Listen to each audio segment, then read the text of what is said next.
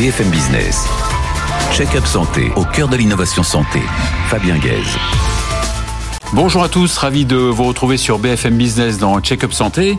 Vous le savez sûrement, le cancer du sein est le cancer le plus fréquent euh, chez la femme et son dépistage est bien sûr primordial. Les campagnes de sensibilisation sont importantes, notamment pendant Octobre Rose ou à l'occasion de la très récente euh, journée mondiale du cancer.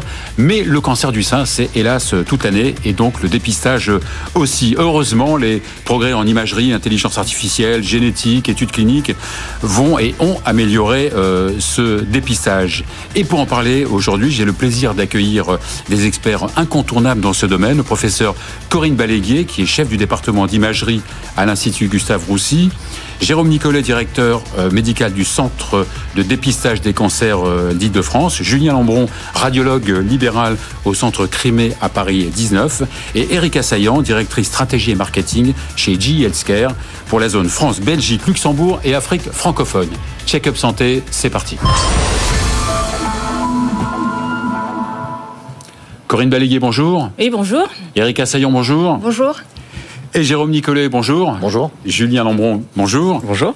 Alors, on va commencer avec Corinne. Corinne, euh, Corinne Baléguet, vous êtes euh, donc radiologue, chef du département d'imagerie à l'Institut Gustave Roussy. Vous êtes instigatrice aussi euh, d'une étude clinique européenne du dépistage du cancer du sang. On va en parler tout à l'heure. On ne dit plus département de radiologie, mais plutôt département d'imagerie.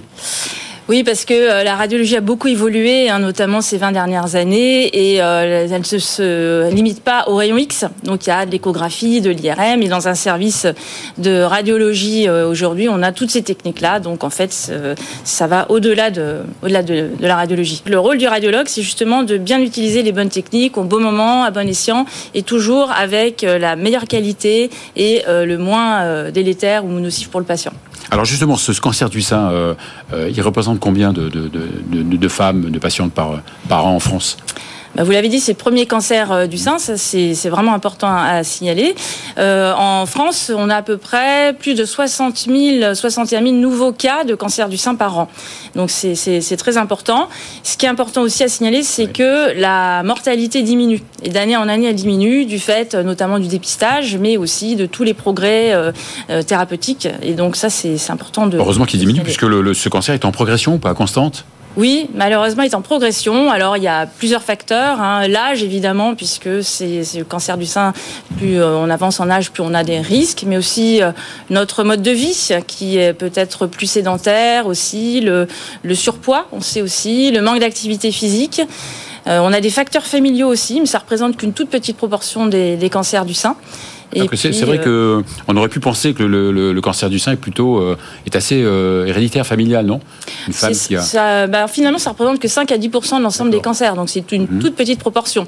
Après, on a beaucoup plus de connaissances aujourd'hui. On connaît certains gènes qui favorisent, et pour cela, on va faire un dépistage très spécifique qui n'est pas le dépistage organisé. D'accord. Et puis, euh, euh, ce qui fait, euh, ce qui, ce qui fait que ce, ce, cancer est mieux, est mieux, une meilleure émission, c'est qu'il est diagnostiqué plus précocement, c'est ça? Grâce à l'imagerie. Grâce à l'imagerie notamment, et notamment quand il est non palpable, c'est-à-dire qu'on ne sent, on ne sent rien. Ça, c'est vraiment la, la, la, mammographie qui permet de, de, le dépister, et ce qui fait qu'aujourd'hui, on guérit beaucoup plus de cancer du sein. Donc, on estime à 88% le taux de guérison à 5 ans. Alors, Jérôme Nicolet, vous, vous êtes médecin chirurgien. Vous êtes aussi diplômé de Sciences Po et ESSEC, alors franchement, euh, bravo. Et depuis trois ans, vous êtes euh, directeur médical du Centre régional de coordination des dépistages des cancers euh, d'Île-de-France. C'est bien ça? C'est ça. Je me suis pas trompé? Vous avez tout dit. Parce que c'était long. Hein. Donc c'est un organisme public, c'est ça? Alors c'est un organisme qui est de droit privé, mais qui a une mission de service public. Donc on est financé à 100% par, par l'État depuis le 1er janvier par les agences régionales de santé. D'accord. Et vous collaborez justement avec les, radiologues, avec les radiologues hospitaliers, libéraux Comment ça se passe? Alors on travaille surtout pour le dépistage du cancer du sein avec radiologues hospitaliers, euh, que ce soit en CHU ou en hôpital général, en centre anticancéreux, et puis avec tous les radiologues libéraux qui ont une part très importante dans le dépistage. Alors donc vous dépistez pas seulement le, cancer du sein, vous dépistez d'autres cancers on s'intéresse aussi au cancer colorectal. Bientôt va être Mars bleu, donc beaucoup d'événements autour du dépistage du cancer colorectal sur lequel on a énormément d'améliorations à apporter. Et puis le cancer du col de l'utérus, dont le dépistage a été généralisé euh, fin 2020. Alors, est-ce qu'il y a une certaine spécificité donc du dépistage du cancer de, du sein? Alors, dans le cancer du sein, il y a une vraie spécificité qui est la collaboration entre les professionnels de santé. C'est-à-dire que les femmes vont recevoir Et c'est le thème de cette émission. Voilà. Donc les, les femmes vont recevoir une invitation Mhm. à se faire dépister, puis avec cette invitation, elles vont pouvoir se rendre dans le cabinet de radiologie de leur choix, qu'il soit public ou privé. Et là, la particularité, c'est que les radiologues ont suivi, pour pouvoir faire ce dépistage, ont suivi une formation spécifique. Ils acceptent que leur matériel soit régulièrement contrôlé, deux fois par an. Et puis, euh, ils acceptent d'avoir un seuil pour pouvoir dépister, c'est-à-dire qu'un radiologue qui dépiste doit faire au moins 500 mammographies par an. Et puis la grosse particularité, c'est évidemment que toutes les mammographies qui sont considérées comme normales par le premier radiologue vont être systématiquement revues par un expert. Donc nous récupérons toutes les mammographies normales et on les fait relire par des experts qui vont permettre de vérifier qu'en effet il n'y avait pas de lésion. Il faut savoir qu'actuellement entre 5 et 7 des cancers dépistés le sont par cette deuxième lecture. Donc vous êtes aussi donc vous êtes euh, sollicité par l'assurance maladie, c'est ça qui vous donne les, les noms des, des, des gens à solliciter ou Alors, on, depuis le 1er janvier, c'est l'assurance maladie qui invite les patientes. Elle nous transfère également tous les fichiers populationnels, ce qui va nous permettre, nous, de mettre en, place tout le suivi de ces femmes. Parce qu'il ne suffit pas de dépister, il faut savoir ce que ces femmes deviennent. C'est-à-dire que toutes les anomalies, on va suivre les femmes pour savoir quel est le diagnostic final. Évidemment, on va, en re- on va en reparler. Julien Lombon, donc vous êtes euh, radiologue libéral euh, euh, à Paris 19e, le centre Crimée, c'est ça? Exactement. Alors, comment un radiologue libéral participe-t-il au dépistage du, cancer? C'est vrai que souvent on vous adresse les patients, mais vous n'allez pas les chercher.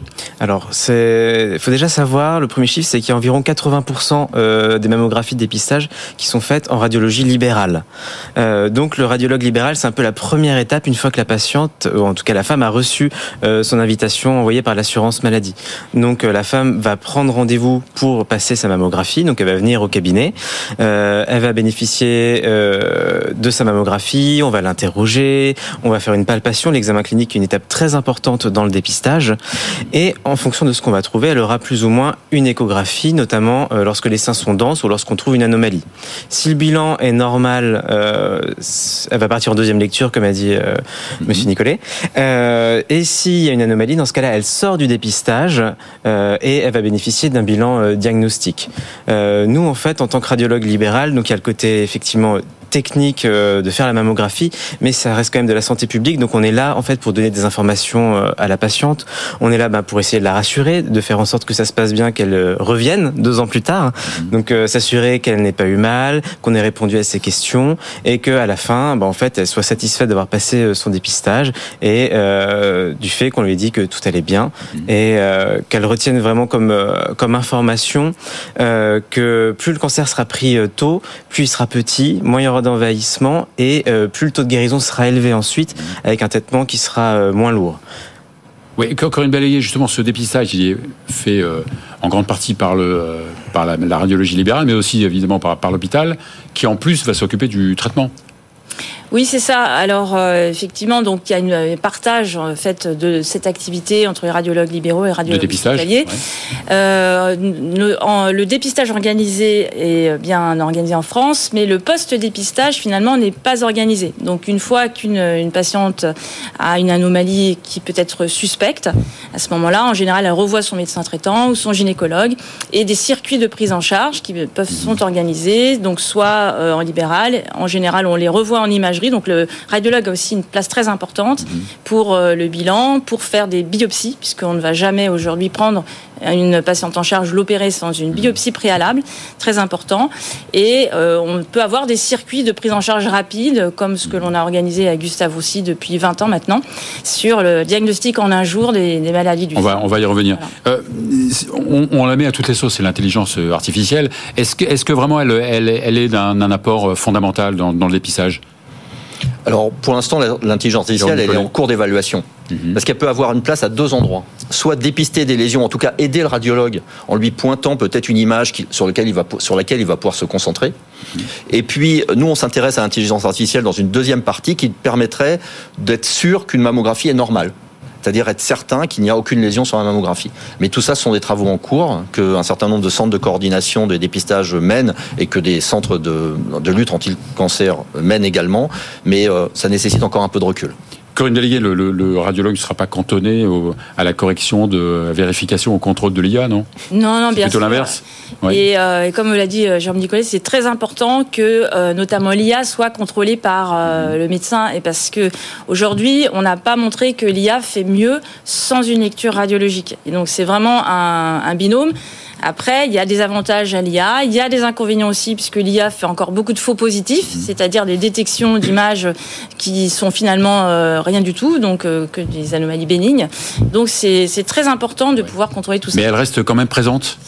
Oui, de plus en plus. Elle est utilisée de plus en plus, oui. Et voilà, alors ce n'est pas obligatoire, hein, mhm. c'est beaucoup d'initiatives individuelles, mais euh, c'est vrai que de plus en plus c'est intéressant. Ça nous aide aussi à analyser la densité du sein, puisque c'est la quantité de sein. Et aussi maintenant, on a des systèmes d'IA qui peuvent euh, peut-être prédire le risque de développer un cancer dans le futur. Mais pour l'instant, c'est vraiment de la recherche encore, et c'est pas de la routine. Erika Sayan, donc vous êtes directrice euh, stratégie et marketing chez G euh, Healthcare. Euh, G est depuis de nombreuses années quand même pionnier dans ce domaine donc de l'imagerie du cancer du sein. Alors ben, plus de 60 ans. Mhm. Est-ce que vous saviez que le premier mammographe a été inventé par la Compagnie générale de radiologie en 1963 à l'initiative d'un radiologue strasbourgeois?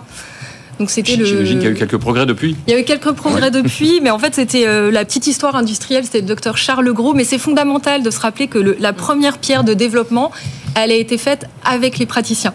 Donc c'est vraiment c'est une première collaboration entre ce docteur qui était aussi mathématicien, physicien, et les équipes euh, de cette compagnie générale de radiologie qui ont développé le premier scénographe qui a pris vie en 1966. Et puis euh, l'entreprise a évolué et puis elle a été intégrée à, à General Electric Healthcare en 1987. Et aujourd'hui on est General Electric GE Healthcare euh, et on a gardé en fait l'épicentre qui est situé à Buc à côté de Versailles dans les Yvelines où on a des équipes de développement et de, production. Alors justement, quels sont ces, progrès on va dire ces dix dernières années? Ça va tellement vite qu'on va parler simplement de ces dix dernières années. Dix dernières années de, les progrès dans l'imagerie. Dans, en imagerie en et l'imagerie euh, dans le cancer du sein, bien sûr. Alors on a on a on a fait des progrès euh, même plus que les dix dernières années, mais on est passé euh, de la mammographie analogique au numérique. On a fait des sauts de la 2D à la 3D. tout récemment, la biopsie sous mammographie de, de contraste.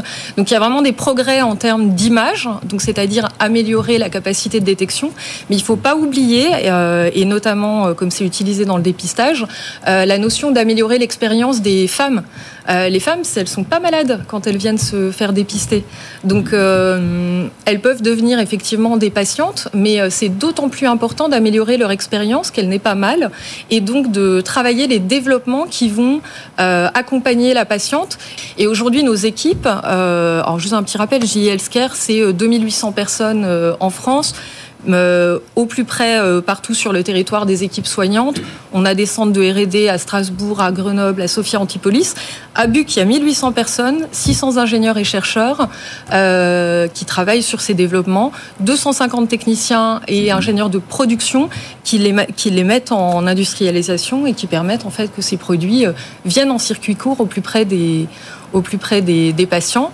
Euh, et on travaille notamment avec l'IGR sur ces, sur ces développements. Euh, Corinne Balégué, donc vous êtes vous l'instigateur principal ou investigatrice? Investigatrice. Allez, investigatrice euh, principale de l'étude clinique MyPeps pour, pour la France, qui est une étude européenne, c'est ça? Qui est d'ailleurs pilotée par une de vos collègues à l'Institut Gustave Roussy?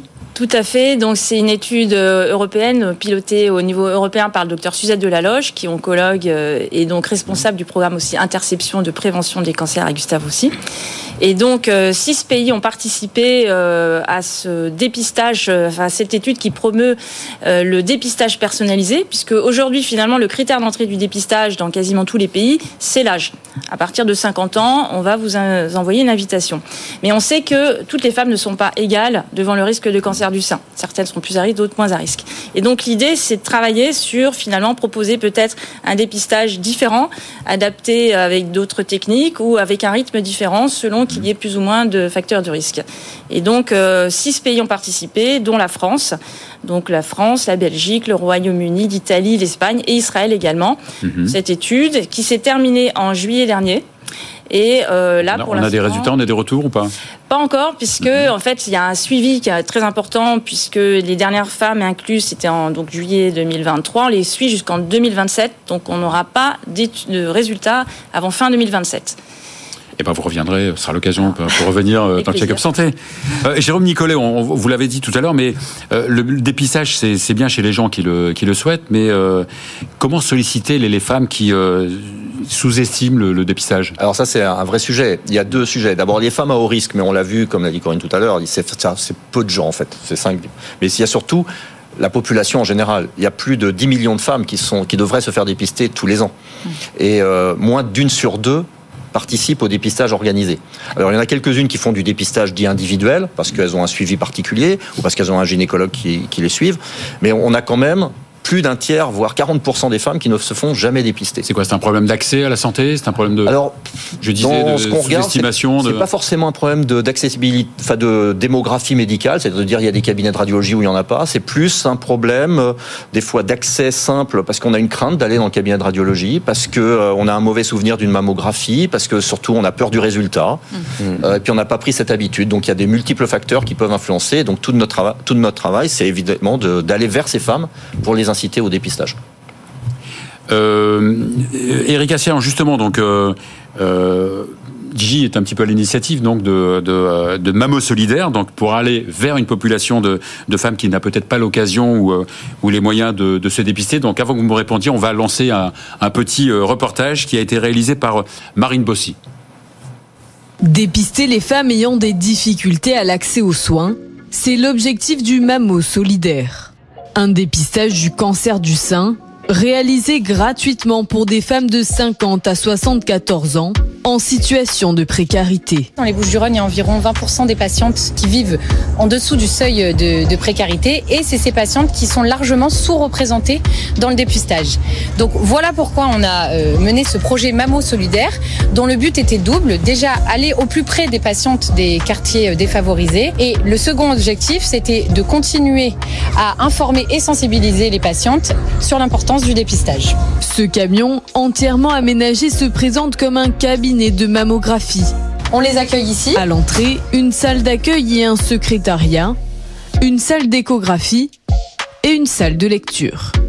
Si jamais il y a une anomalie ou s'il y a un problème, la patiente est prise en charge directement. C'est nous qui organisons la suite de la prise en charge, qui programmons des rendez-vous s'il y a besoin d'avoir des rendez-vous de biopsie ou s'il y a besoin d'avoir des gynécologues. C'est nous qui organisons tout. On ne laisse pas les patientes seules.